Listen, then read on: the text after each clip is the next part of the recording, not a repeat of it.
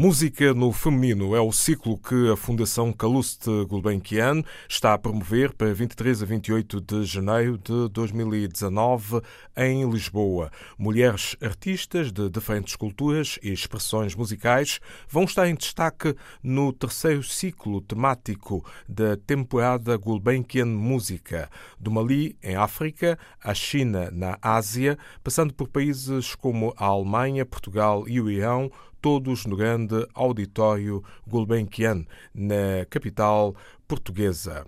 Esta semana decorreu o realojamento de mais de 200 pessoas do bairro da Jamaica, Val do Xixo, Amora, no município do Seixal, margem sul do Tejo. A jornalista Cláudia Godinho esteve no local e ouviu Vanessa Cochi, da Associação de Moradores, expressar a alegria de todos pelo início deste novo processo. É realmente uma alegria, eh, é sinal de realmente quando, quando, nos, quando nos empenhamos em algo, que realmente as coisas podem acontecer.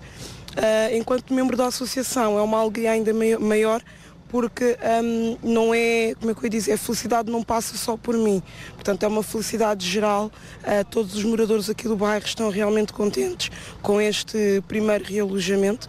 Uh, é um sinal para todos nós, é uma pequena vitória, porque hoje vai apenas um dos lotes, mas um, é um sinal de que realmente de futuro, um, neste caso que está para breve portanto, uh, o bairro acabar e todos nós podemos então ter aquilo com que sempre sonhamos. Portanto, uma casa condigna, com condições condignas também para nós e para os nossos filhos. É um sinal de que isto vai realmente para a frente e que não só nós, portanto, foi um trabalho em conjunto, nós, a Associação Grupo Chão, Grupo Habita, uh, da Associação de Moradores uh, e mesmo até das técnicas que têm vindo a lidar connosco, Alexandre Arnaud, Carla Rodrigues, Sónia Batista, portanto é um trabalho em conjunto. A euforia dos moradores do bairro da Jamaica, na margem sul do Tejo, pelo início do novo processo de realojamento. Praticamente uma penda da quadra de Natal e Ano Novo para cerca de 230 moradores, numa iniciativa da Câmara Municipal do Seixal, em estreita articulação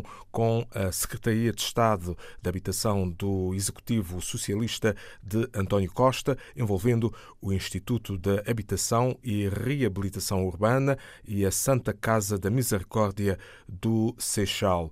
Outra voz que sempre se fez escutar ao longo dos anos foi a de Dirce Noronha, presidente da Associação de Moradores, também ela aos microfones da repórter Cláudia Godinho. Estes trabalhos começaram muito cedo? Sim, sim, muito cedo, às 7 da manhã. E como é que correram? Foi um processo rápido? Foi, muito rápido. Foi muito rápido, porque eles de antemão já tinham nos explicado como é que a gente tinha que embalar as coisas, deram as caixas, deram as, as fitas, deram os, os, materiais todos e a gente fez uh, o que eles pediram.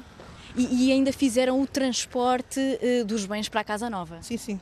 Fizeram transportes e vão ser eles já põem lá os bens dentro das casas. A Casa Nova é perto aqui do bairro da Jamaica? Uh, dentro do Conselho de Seixal, umas mais perto, outras não, consoante a aquisição que a Câmara foi, foi fazendo.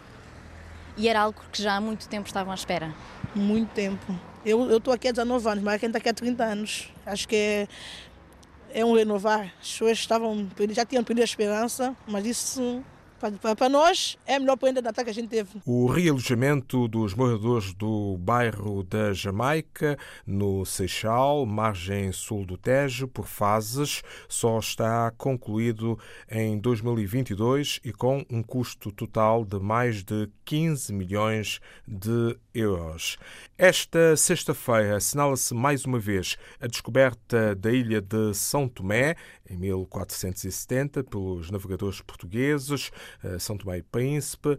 21 de dezembro vai ser comemorado com atividades organizadas pela Associação Porzaldesc, com uma missa às 19 horas na Capela de Nossa Senhora de Nazaré, na urbanização Terraços da Ponte, e uma conferência sábado, dia 22, a partir das 15h30, na Casa da Cultura de Sacavém, Lourdes.